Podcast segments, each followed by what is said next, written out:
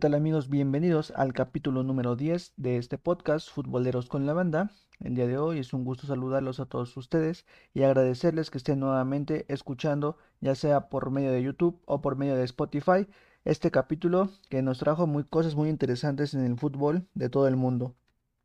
Hablaremos pues obviamente principalmente de la Liga MX de la Liga MX de la jornada número 4 de los partidos que se suscitaron. Ya está poco a poco mejorando el, el nivel que, que al que normalmente nos tiene acostumbrado el torneo. Ya están empezando a acelerar un poquito los, los equipos, ya hubo más goles obviamente, ya hubo partidos que, que demostraron que los equipos están para disputar y poco a poco van tomando el nivel estos equipos. También hablaremos sobre la Premier League, los partidos que hubo, eh, la pelea por el título, que los puestos europeos están, están moviendo cada jornada por los resultados que se van dando en cada fecha. Hablaremos de la Liga Española, en la cual el Real Madrid deja ir puntos, el Barcelona sigue apretando, pero el Atlético no afloja, entonces va a ser igual un cierre importante en esta liga en España.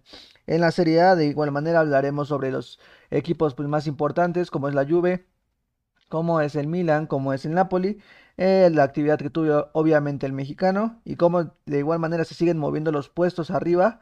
El Napoli dejó ir, el Milan dejó ir puntos y el Inter los aprovechó para que subir posiciones. También mencionaremos sobre la Bundesliga, que pues como sabemos, el Bayern sigue arrasando, sigue arrasando en este torneo y pues veremos si hay algún tipo de sorpresa.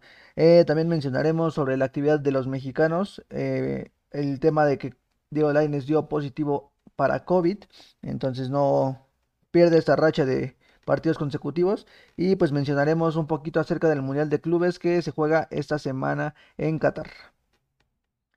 Y pues ya entrando en materia, nos vamos principalmente a hablar ah, sobre la jornada número 4 que se jugó, bueno, que está jugando todavía, todavía no termina, se termina el día martes con un partido entre Puebla y Monterrey,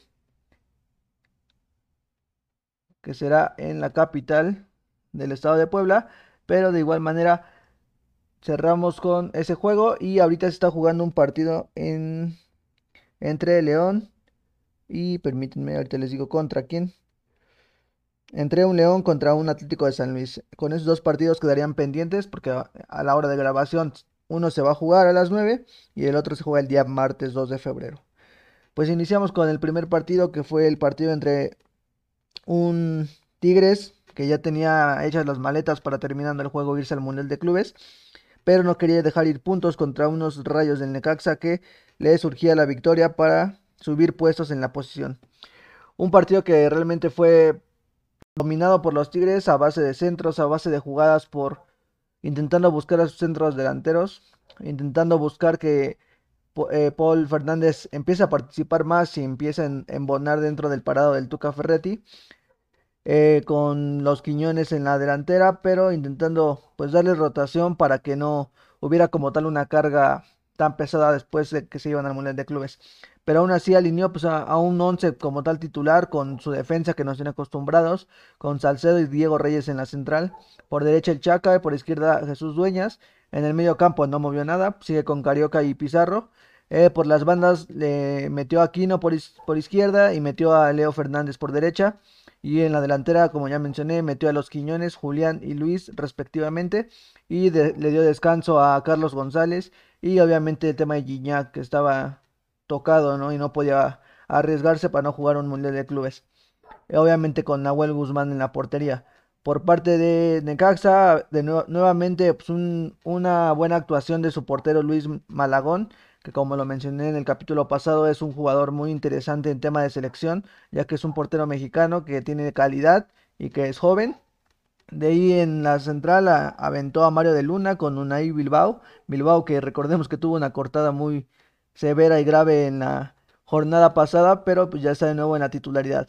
Con eh, Domínguez y González en las, en las bandas, en el medio campo con Aldrade y con David Cabrera, en las bandas con Cendejas y Rey Sandoval, y en la delantera con Salas y Martín Barragán. Eh, pues fue un partido, como menciono, muy, muy, muy trabado al principio, después poco a poco Tigres empezó a hacer su juego, que es la posesión larga, que es intentar a base de centros que, que caigan los goles pero lamentablemente en algo que debe de cuidar mucho y que sorprende, ¿no? Porque los equipos del Tuca Ferretti es algo que trabajan muy bien, es el tema de la pelota parada. Les cae el, el gol en contra por parte de Martín Barragán en un tiro de esquina que pierden marcas y logran anotar primero los, los hidrocálidos e irse arriba en el marcador.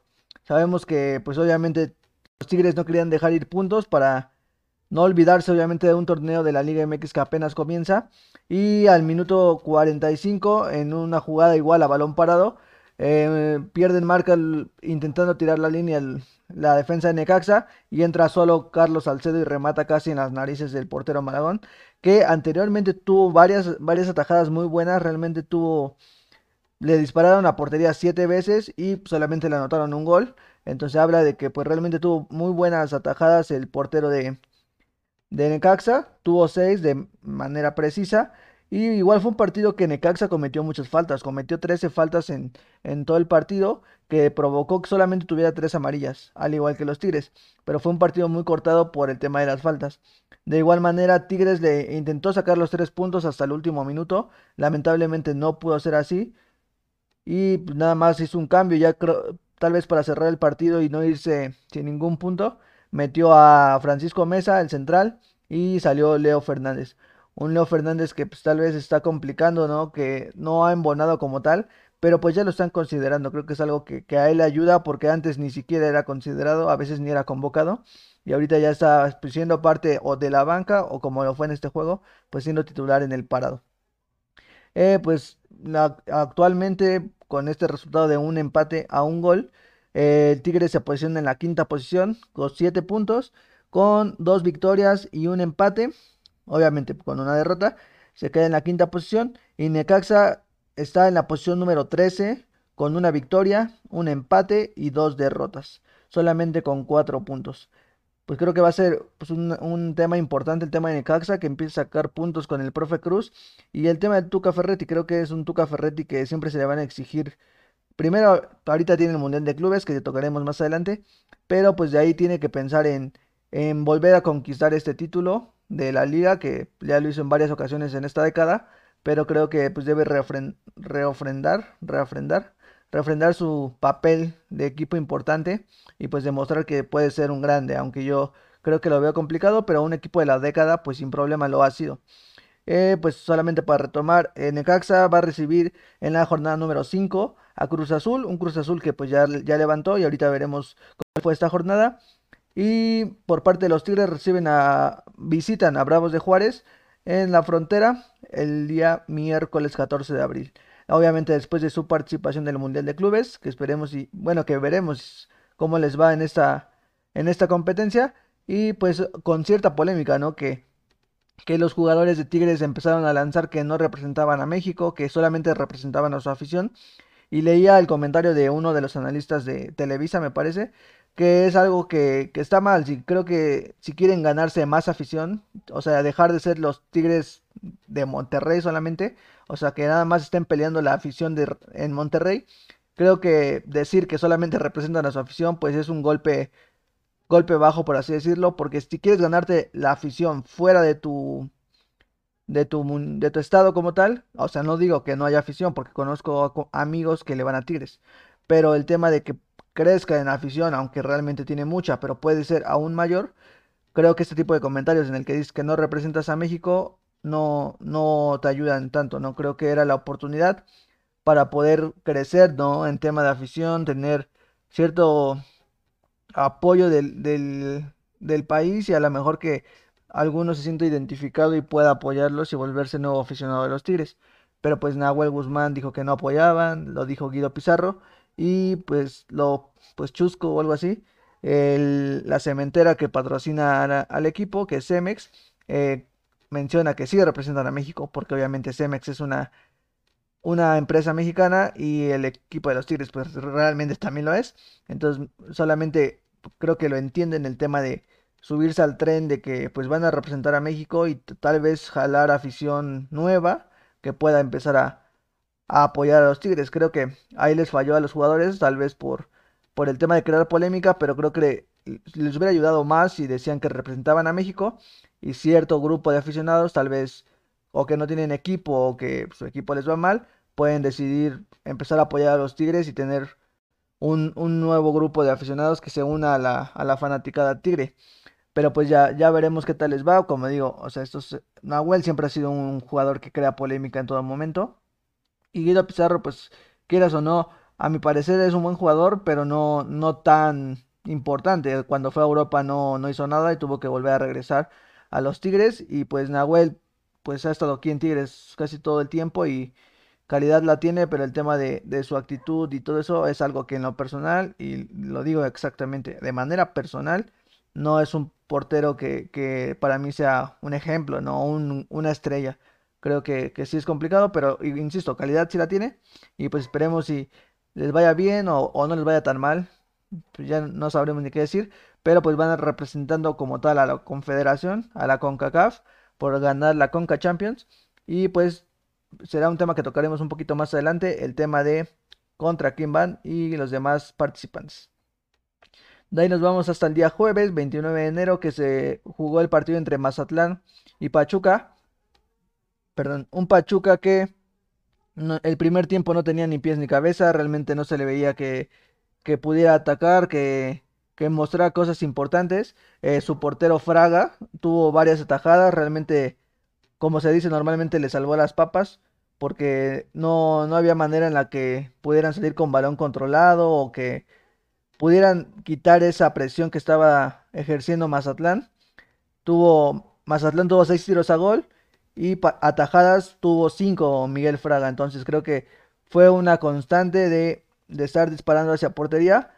Y pues Fraga tuvo que, que, actuar, ¿no? Tuvo que estar, tuvo que estar ahí atajando las, los disparos por parte de los de Mazatlán. Como mencioné, bueno, Fraga, perdón, perdón, se me fue el nombre. Es que los dos estuvieron en Atlas, pero fue Ustari, Oscar Ustari el portero de, de, Pachuca. Pachuca aventó un 11 con cuatro, defensas, con cuatro defensas, con Cabral y Murillo en la central, con Catalán por derecha y Aguirre por izquierda, el mexicano, eh, con el Pocho Guzmán, Luis Chávez y Emilio Sánchez en, la, en el medio campo. Y arriba aventó a Sosa, el ex Tigre, el ex Puma, a Mauro Quiroga, el ex Necaxa, y a Felipe Pardo, el ex Toluca. Entonces son un tridente pues interesante para para el equipo de Paulo Pesolano, que quería sacar la victoria, pero como menciono, realmente no mostró no mostró pues una idea buena para, para atacar y, el primer tiempo sin problema lo estuvieron eh, rebasando en, en, tema de posesión y obviamente en ataque. Por parte de Mazatlán, el equipo de Tomás Boy aventó a Viconis, el ex Puebla, eh, a Jiménez, Nico Díaz, Carlos Vargas y Ramírez en la defensa, con Mario Osuna y el Luis Reyes en el medio campo, con el Quick por derecha, eh, Gael Sandoval por izquierda, con Da Silva y Aristeguieta en la delantera. Eh, al minuto 45 mete un gol Aristeguieta después de una buena tajada de, de Ustari, que lamentablemente no le da la, la, salida adecuada para que el balón no le quede, para que el rebote no le quede a Aristeguieta enfrente de la portería, que define pues con un riflazo y no, no tiene nada que hacer en, la segunda jugada el portero de Pachuca. Pero pues de ahí no, no se vio tanto intento, un poste de, Víctor Guzmán que fue un disparo raso. Y, intentó Pachuca al final del partido, reacciona en el segundo tiempo, de cierta manera, mejora un poco, pero no hubo posibilidades de que consiguieran el empate en el segundo tiempo, ya hizo cambios, ya salió Sosa, salió Pardo, metió a Roberto de la Rosa, canterano, a Kevin Álvarez de igual manera canterano, y metió a Nurse, un jugador que tuvo del que tuvo en el ascenso y después llegó a Pachuca. Y pues obviamente Mazatlán hizo cambios un poco más defensivos, metió al Chispa Velarde, metió a Meraz, metió a Giovanni Augusto y metió a Marín. Entonces realmente cerró el partido y pues saca unos tres puntos que son importantes para el tema de subir posiciones en la tabla y subir posiciones en el tema de la porcentual, que es un equipo que Mazatlán que debe de pensar en este tema porque aunque está ya despegado del Atlas, pero igual debe sacar puntos importantes. Eh, vemos las posiciones actualmente con esta victoria Mazatlán sube hasta la sexta posición y se, y se posiciona con 7 puntos, con dos victorias y un empate. Y el tema de Pachuca, que les digo, está teniendo un arranque muy complicado. Tiene dos puntos solamente con dos empates y dos derrotas. Entonces está teniendo problemas Paolo Pesolano para sacar puntos en este torneo que, insisto, va a la jornada 4, pero ya deben de empezar a apretar el acelerador si no quieren quedarse fuera de la clasificación. Y para la jornada número 5, eh, los Gallos Blancos reciben al Pachuca en la corregidora, perdón. Y Mazatlán visita a Toluca, que Toluca en la jornada pasada iba líder y tuvo una derrota que ahorita tocaremos más adelante. De ahí fue todo el día viernes, en el viernes botanero, de ahí nos vamos al sábado, sábado 30 de enero. El, las Chivas Rayadas recibieron a Juárez, unas Chivas Rayadas que no tienen ni pies ni cabeza, que realmente no se le ve una idea de juego pues buena. Eh, el primer tiempo, bueno, bueno, todo el partido como tal. Raúl Gudiño, Raúl Gudiño fue una pieza importante y sacó varias, varias, varios disparos o cabezazos de, de jugadores de Juárez que iban a gol. Mm, está teniendo complicaciones realmente. Pues tiene, a mi parecer, yo, yo pienso que Chivas tiene un plantel que tiene buenos jugadores. Y pues no, no entiendo por qué no esté sacando los resultados. El tema de JJ Macías que ya regresó. Y pues eh, Chivas, el equipo de Bucetich, lanza un, un 11 de la siguiente manera. Lanza a Raúl Gudiño, que insisto tuvo un buen partido dentro de lo que cabe sacó tres o cuatro de gol que, pudieron haber terminado con una goleada por parte de Juárez contra Chivas. En la defensa Mier y el Tibas Sepúlveda con Miguel Ponce y el Chapo Sánchez, Jesús Molina y el Nene Beltrán en el medio campo y con tres pues volantes pues, mixtos por así decirlo con Vega, Antuna y el Cone Brizuela. En la delantera pues el regreso en segundo partido consecutivo de JJ Macías que anota gol, pero no, no, no fue suficiente para, y, para poder alcanzar el, a los Bravos. Un JJ Macías que estuvo intentando dos, tres jugadas, en algunas dio, pegó al poste, en otras el balón se fue desviado por un costado, pero estuvo intentando constantemente. Realmente el balón no quiso entrar y no pudieron irse arriba y mucho menos empatar al, equipo de Bravos. El, el, equipo de Bravos aventó a un... El, con el profe Luis Fernando Tena, que fue anteriormente técnico de Guadalajara, eh, con Enrique Palos, el experimentado, con Marín y Velázquez en la defensa, con López y Acosta por los lados, con Joaquín Esquivel, Intriago, Fabián, Flavio Santos y García en el medio campo, y con Darío Lescano, su jugador experimentado, en el centro del ataque de los Bravos. Insisto, un partido que pues, pues tenía como favorito al Guadalajara eh, lamentablemente pues pierde nuevamente y está teniendo complicaciones el profe Bucetich para sacar partidos.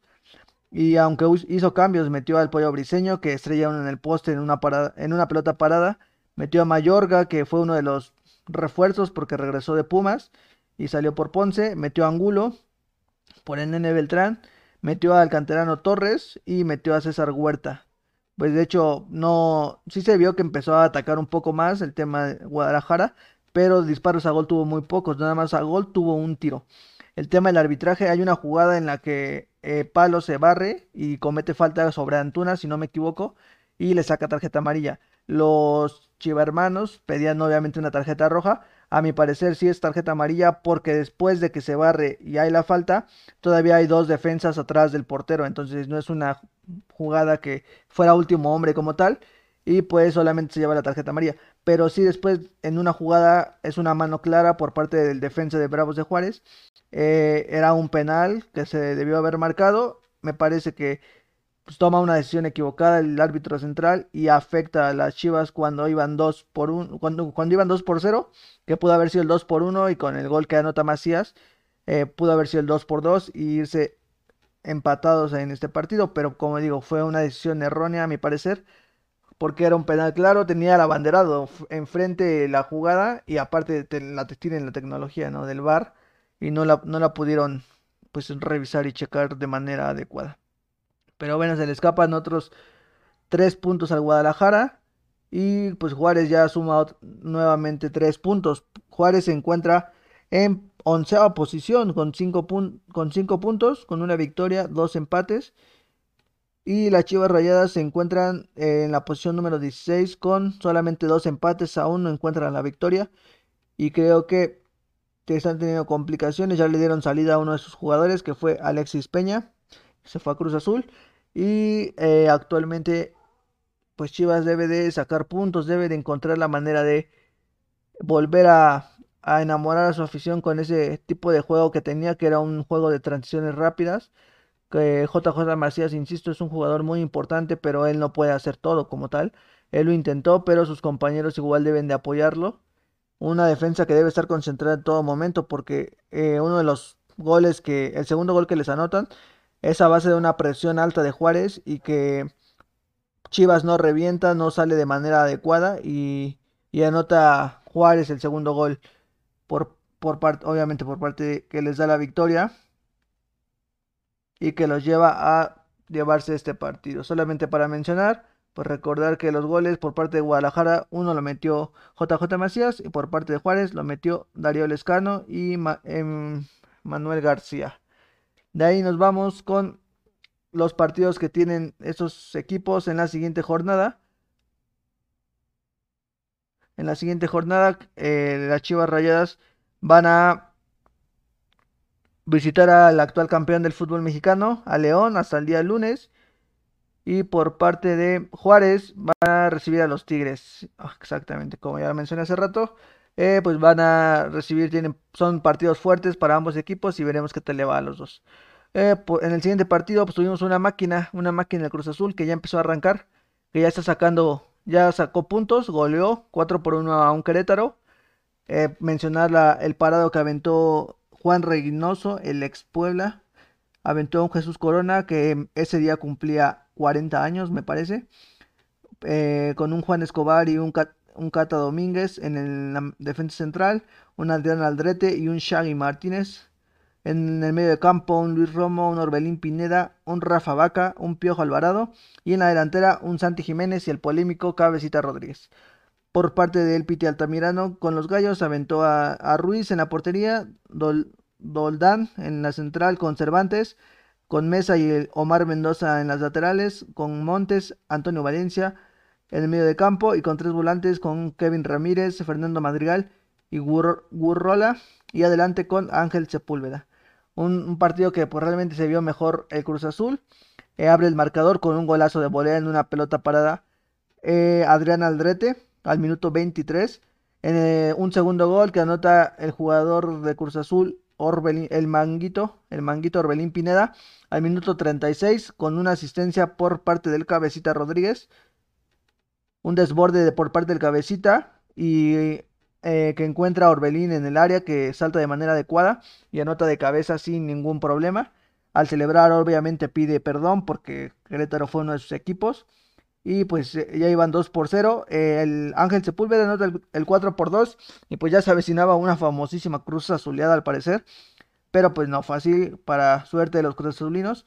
Al minuto 44 el cabecita Rodríguez anota el 3 por 1 que sin, duda alguna dejando afuera el tema extra cancha, el cabecita Rodríguez es uno de los mejores jugadores de la Liga MX y si se pone a jugar y a dejar escándalos va a seguir siendo un jugador importante.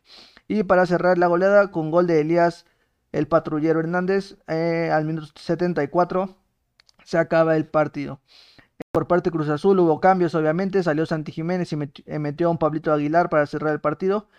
Eh, entró Yotun por Romo, entró Elías Hernández, que fue el segundo anotador, el último anotador del gol. Salió Orbelín para darle a Angulo.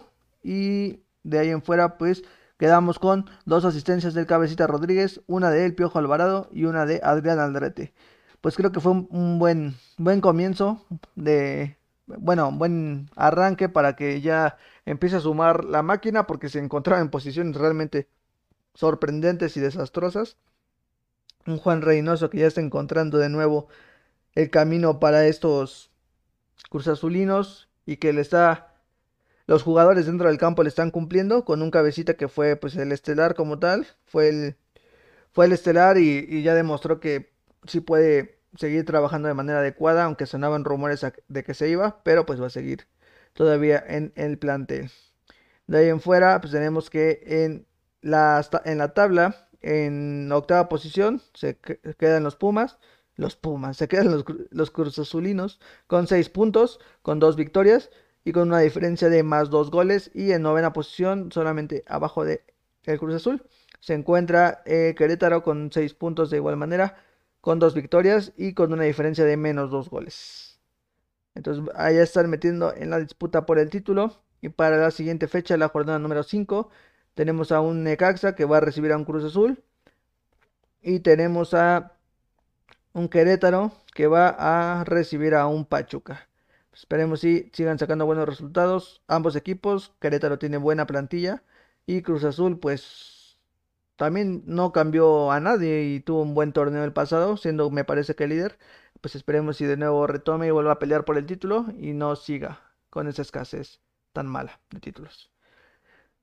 Nos vamos con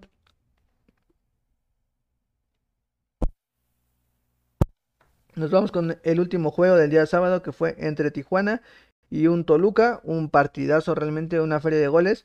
Un Toluca que inició el partido pues dormido, el primer tiempo inició pues mal.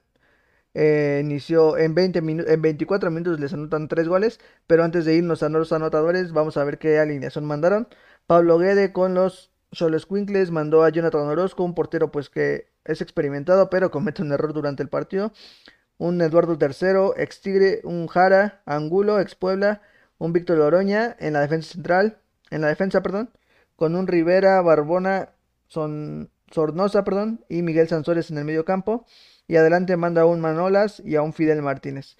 Eh, por parte de Hernán Cristante y los Diablos mandan a Luis García, un portero que tuvo buenas atajadas, igual que el partido pasado sacó jugadas muy importantes que tenían en contra. En la defensa central con un Dedos López, Torres Nilo, Barbieri y Rodolfo Sarninas, con un medio de campo con, con un medio campo con cinco jugadores con Diego Zambuesa, el Gallo Vázquez, Baeza y Alexis Canelo, y con un Michael Estrada en la delantera.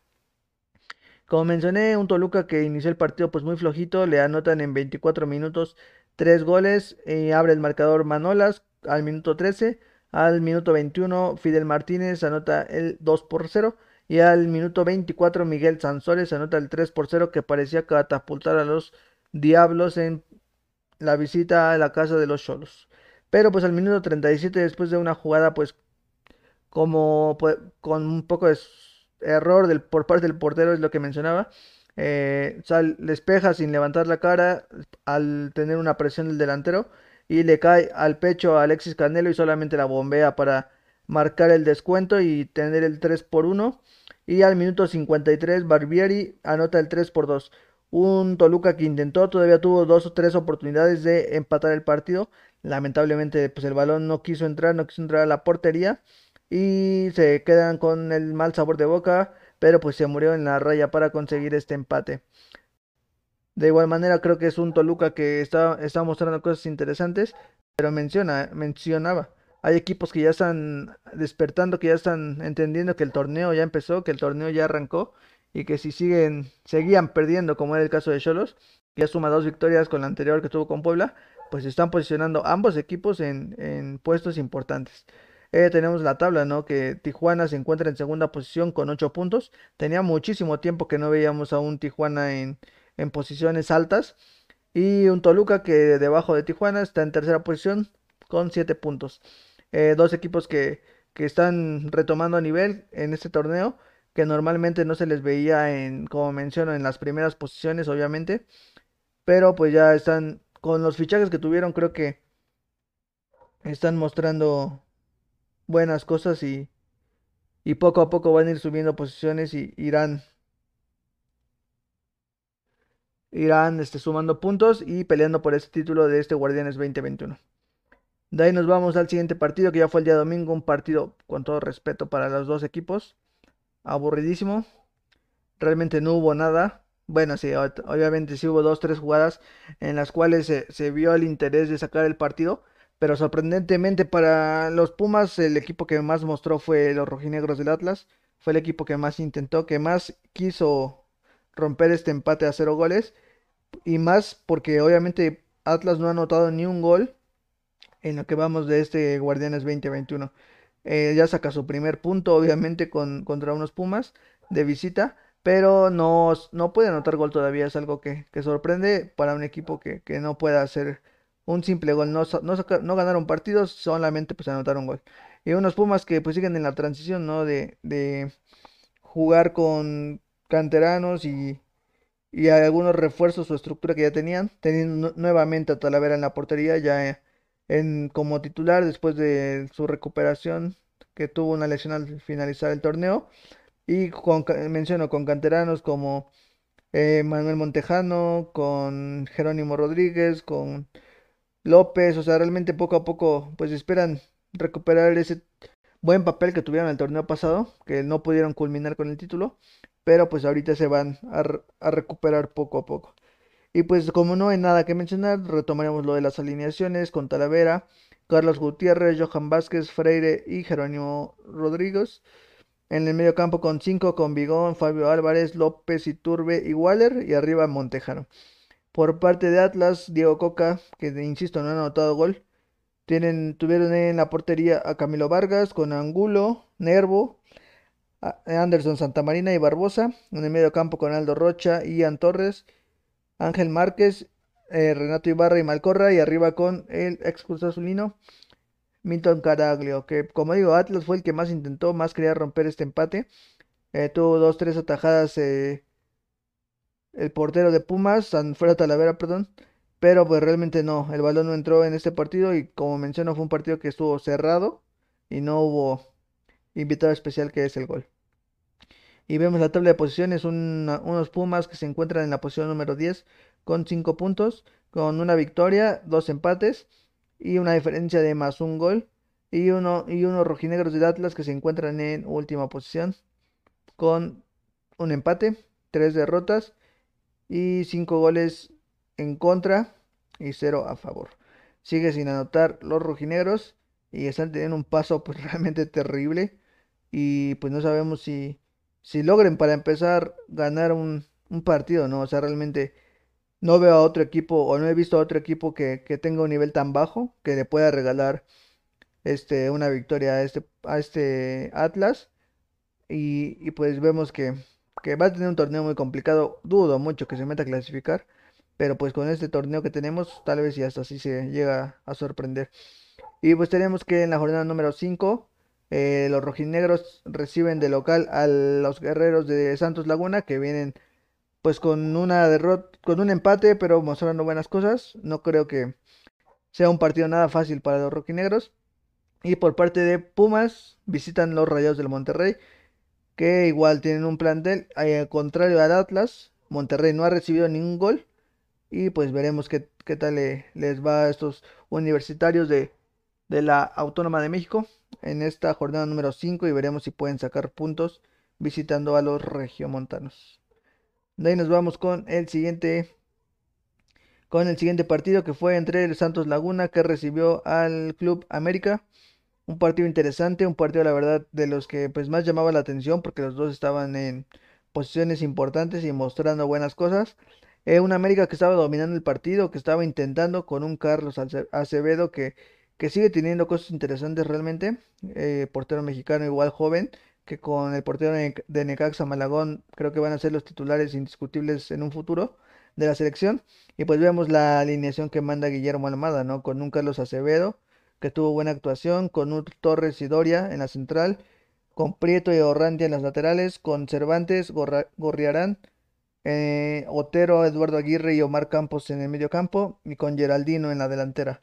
Y un Santiago Solari que lanzó pues, un once que ya está tomando forma con un Oscar Jiménez que suple a Guillermo Ochoa por el tema que Ochoa dio positivo, con una central con Víctor Aguilera y Santiago Cáceres, con Fuentes y Sánchez por los laterales, con Antonio López, con Chucho López, con Santiago Nevada, que la verdad está mostrando cosas muy importantes, con Mauro Laines, con Fernando Córdoba, Fernando Francisco, Nima Fernanda, ah, uh, ya me bugué.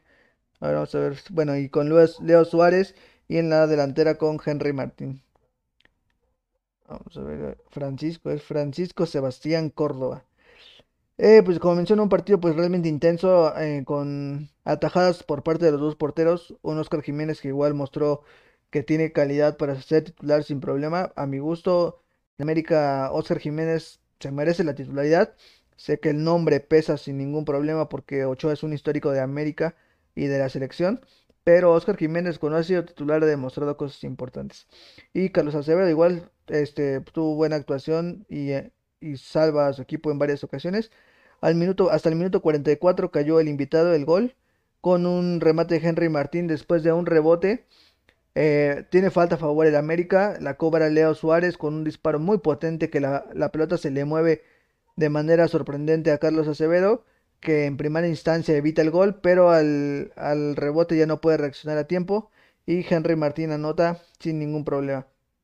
Y ya al minuto, agonizando el juego, al minuto 82, lamentablemente como esta para Oscar Jiménez, eh, recibe el balón muy mal, la, la deja muerta literal enfrente de la portería y el delantero de, Santos Laguna, Santiago Muñoz, remata sin, sin ningún problema y la, y la mete a la portería. Eh, insisto, no, no, sé qué le pasó en esa jugada a Oscar, pero sí fue un error que costó tres puntos para el América y se van con un empate uno por uno que realmente deja con un mal sabor de boca a Santiago Solari, porque yo creo que tenían los tres puntos asegurados, faltaban 10 minutos para que terminara el partido y es un error que sí cuesta la victoria, pero insisto, o sea, no, o sea, yo soy de los que piensa que no por una jugada vas a descartar a un jugador y vas a pensar que es mejor o peor que otro. Fue un error que le puede pasar a cualquiera, le pasó a otros porteros en esta misma jornada, pero pues realmente sí tiene que trabajar muchísimo eso. Pero es una América que ya está agarrando forma, insisto, que ya se está viendo poco a poco la mano de, del técnico Santiago Solari. Y sorprendente, ¿no? Lo de este chavo Santiago Nevada, que es un canterano que disparó dos, tres veces a portería y lo hizo de muy buena manera. No pudo anotar, pero se debe pues la garra, las ganas y, y la calidad para ser titular, que ya lo está haciendo de manera habitual en este, este 11 y pues veremos qué, qué tal y cómo, y cómo sigue el América de Santiago Solari, que aumenta, aumenta a una persona nuevas filas, que es Álvaro Fidalgo, un pues, canterano del, club merengue que lo tuvo Santiago Solari cuando fue interino en el Madrid y ahorita lo trae después de la salida de Andrés Ibargüen a los Santos. Entonces tenemos que Santos Laguna se encuentra como líder actualmente con 8 puntos. Tiene dos victorias, dos empates y una diferencia de más 3 goles. Y América eh, desciende a la posición número 4 con 7 puntos, dos victorias y un empate. Y una diferencia de más 2 goles. Para la siguiente fecha tenemos pues, partidos interesantes. Un América que recibe a un Puebla. Un Puebla que siempre se le ha complicado al América. Y pues veremos qué tal. Si sacan el resultado o no un Puebla que precisa teniendo problemas y que el día de hoy el día de mañana recibe a, Monterrey y veremos qué tal les va. Y por parte de Santos tenemos que va a visitar a unos rojinegros de Atlas, que lo sigo manteniendo y no lo voy a dejar de decir hasta que vea un juego diferente de los Atlas. son tres puntos a la bolsa. Realmente, si vas y no sacas puntos, lamentablemente para Pumas no fue así, pero los que están en un buen nivel son tres puntos que pueden sacar sin ningún problema. Y pues esperemos si no den la sorpresa y Santos Laguna siga como líder de este torneo Guardianes 2021. De ahí nos vamos con recordarles que la jornada se cierra con el partido entre León y el Atlético San Luis y el partido entre Puebla y Monterrey que es el día martes. Para cerrar terminamos cómo queda la tabla al casi terminar la jornada número 4 con los ocho primeros que en, primer lugar se encuentra Santos con 40, con 40, con 30 y... Santos con 8 puntos, Tijuana con 8 puntos, Toluca con 7, América con 7, Tigres con 7, Mazatlán sorprende con 7, Monterrey con 6, Cruz Azul con 6 puntos y al igual que Querétaro que es noveno. De ahí en, en último tenemos a un León, en, en último tenemos a un León con dos partidos pendientes y en último tenemos a unas a un, Atlas que no tiene ni pies ni cabeza. Pero bueno, nos vamos rápido para mencionar los partidos que hubo en otros torneos, principalmente obviamente los europeos. Nos vamos a la famosísima y importantísima Premier League, solamente para mencionar cómo va la clasificación hasta el momento. Como mencioné en el podcast pasado, este es un torneo que para mí se lo va a llevar el City y actualmente ya es líder y aún tiene un partido pendiente. Un City que suma 44 puntos y como menciono, lleva 20 juegos, le queda uno pendiente. Ahí por debajo lo sigue el Manchester United con 41 puntos, pero ya con partidos completos. Eh, de ahí sigue un Liverpool con 40, un Leicester que no ha bajado los brazos y un West Ham que está sorprendiendo y suma 35 puntos y se mete a puestos europeos. Lamentablemente pues vemos fuera de puestos europeos al Tottenham, al Chelsea, al Everton, al Arsenal, a los Wolves de Raúl Jiménez y veremos cómo, cómo termina este torneo pues que realmente es interesante. En tema de, de goleo, el primer lugar lo lleva eh, Salah de Liverpool con 14 goles y veremos si lo logra mantener porque le vienen pisando los talones los dos jugadores por parte de, del equipo de Mourinho que son Harry Kane y Son eh, Jiminson están ahí peleando por llevarse la bota de oro en este torneo que es de los más importantes a mi parecer. Y solamente mencionar los, los resultados que fueron como tal pues, más relevantes, sorprendentes de esta jornada. Eh, sin problemas, el City sacan 1 por 0 contra el Sheffield United. El Arsenal y el Manchester empatan, que es lo que hace que el Manchester descienda a la segunda posición. El Arsenal logra sacar puntos contra el Burnley 2 por 0. El Leeds United le saca puntos al Leicester City que venía bien y le gana 3 por 1. El Liverpool sin problemas saca la victoria contra el West Ham. Eh, y el Brixton le gana 1 por 0 al equipo de Josep Mourinho entre los otros resultados, que, otros partidos que vienen en la jornada 22. Eh, los Wolves van a, van a recibir al Arsenal, el Manchester United recibe al Southampton, el Burley recibe al Manchester City, el Fulham al Leicester, el Leeds United al Everton y el Liverpool va contra el Brixton y el Tottenham recibe al Chelsea. Son los resultados más importantes de la Premier League y nos vamos a la primera división española. En la primera división española, pues vamos a mencionar igual los partidos más importantes. El Sevilla gana 2 por 0 contra un Eibar. El Real Madrid, sorprendentemente, bueno, no sé si sea sorprendente para algunos, para mí realmente sí lo fue. Deja ir puntos importantes y pierde contra el Levante 2 por 1. Un partido que pues, realmente no entiendo cómo.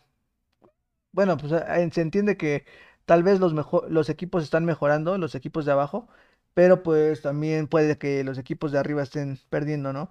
Un marcador que se abre con Asensio al minuto 13 y no pueden mantener la, ventaja y por Morales y Roger al 78 le dan la vuelta a, a este equipo. Obviamente todavía el Levante se dio el gusto, o se dio el, sí, el gusto de fallar un penal al 68, pero pues no entiendo cómo no sacan del Militao se va expulsado y, y no hay no, no hay victoria para los los merengues que pierden puntos, insisto, creo que este torneo para ellos, para los merengues ya está perdido.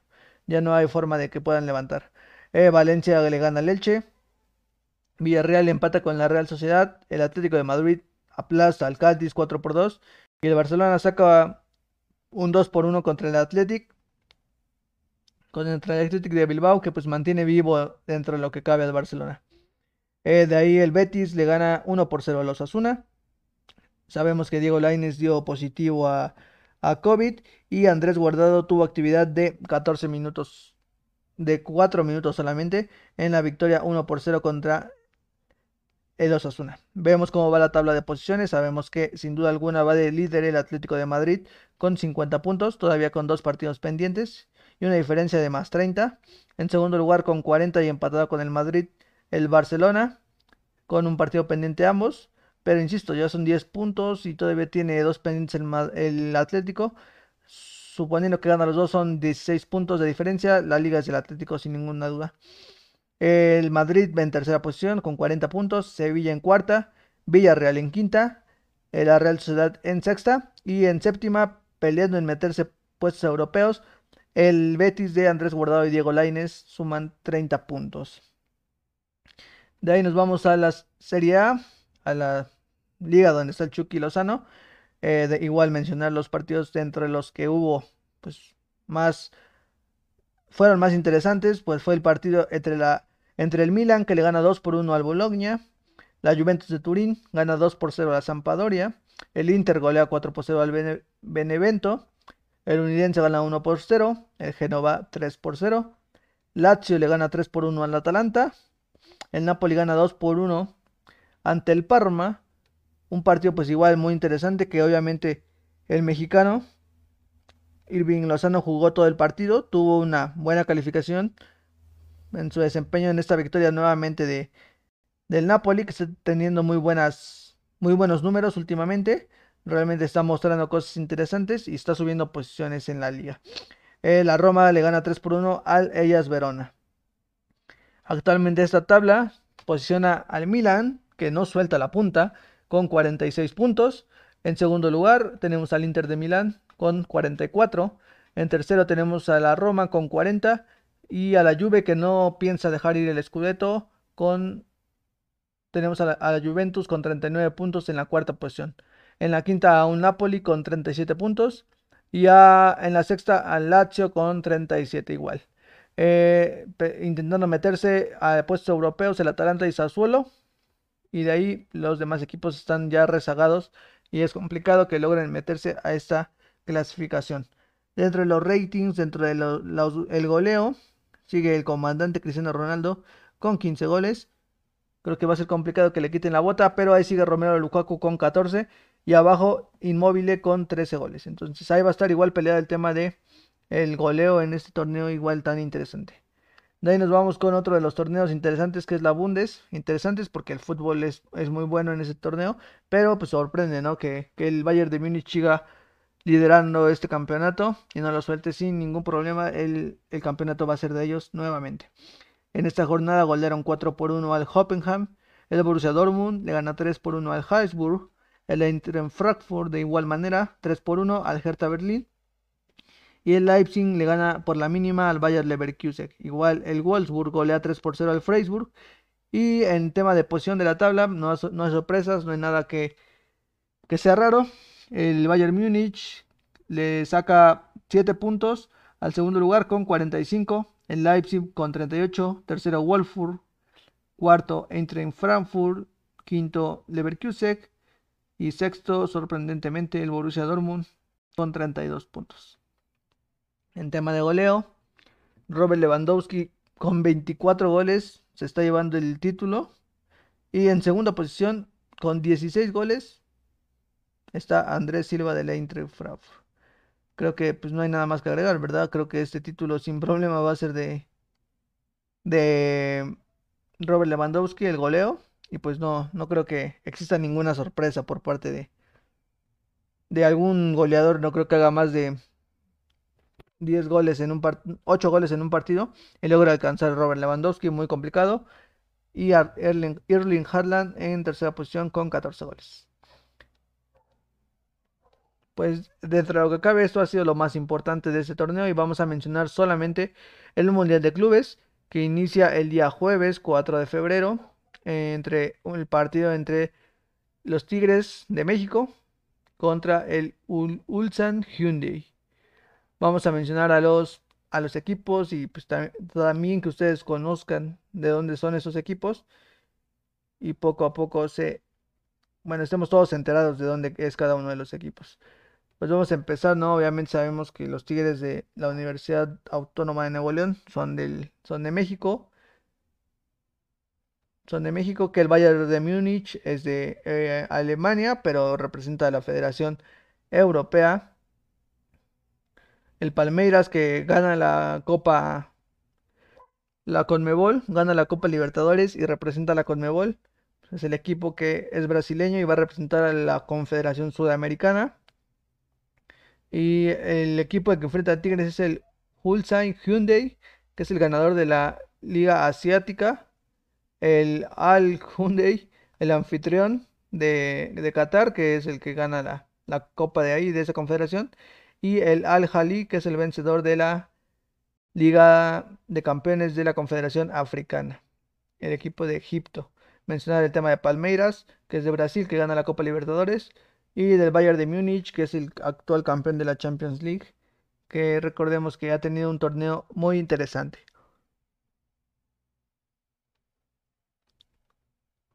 Recordar que el torneo empieza el día jueves 4 de febrero con las Semifinales teniendo lugar el 7 y 8 respectivamente en el mismo mes. Y la gran final hasta el día 11 de febrero. Veremos si el equipo mexicano da la sorpresa y logra demostrar que sí tiene la calidad para torneos internacionales.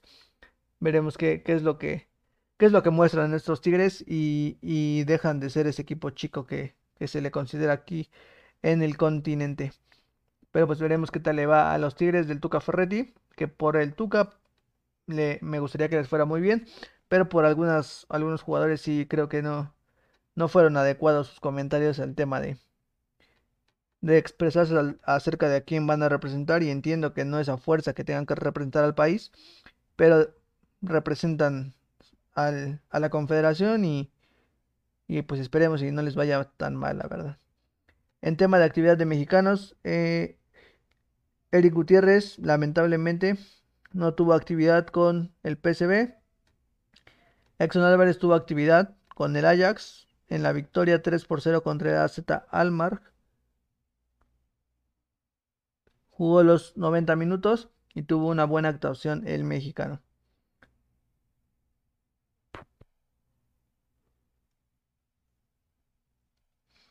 En, de otro lado del charco, igual en, en Portugal, con el Oporto, tuvo actividad el mexicano Tecatito Corona, como ya es costumbre y como lo he mencionado, jugó 80 minutos y demostró buenas cosas para llevarse la victoria ante un Río Ave que no pudo meter las manos y deja que el Porto siga apretando en la clasificación intentando sacar puntos y acercarse al Sporting, que es el actual líder de esta competencia. Y pues nada más para terminar, la otra quincena ya viene la Champions League, ya viene el torneo de campeones de Europa. Y pues esperemos y le vaya muy bien a estos equipos en este torneo y sea un espectáculo totalmente. Y pues para cerrar, recordarles que eh, está abierta la quiniela de fútbol por la banda patrocinada por Juan Fútbol y esperemos si se inscriban. Aún están a tiempo a, sacar puntos. Todavía quedan 10 y 14, ¿no? 13 jornadas. 13 jornadas para que se cierre el torneo y veamos quién es el ganador.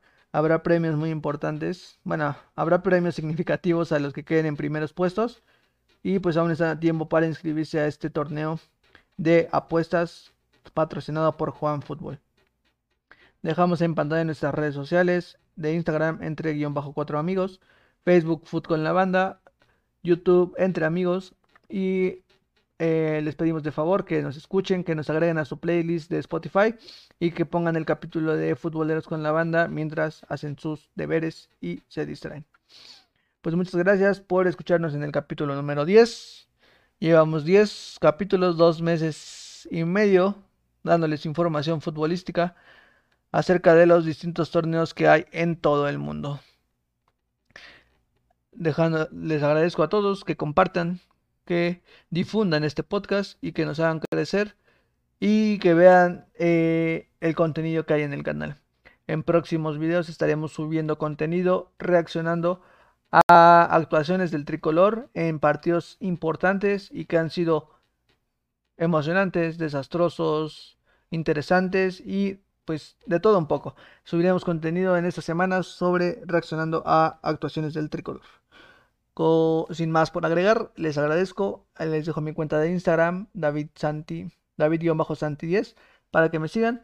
Y de igual manera, ahí verán el contenido que yo subo a mi canal de Twitch. Y estaremos ahí compartiendo buen contenido de todo este tema de los videojuegos. Les agradezco por escuchar. Muchas gracias y hasta la próxima.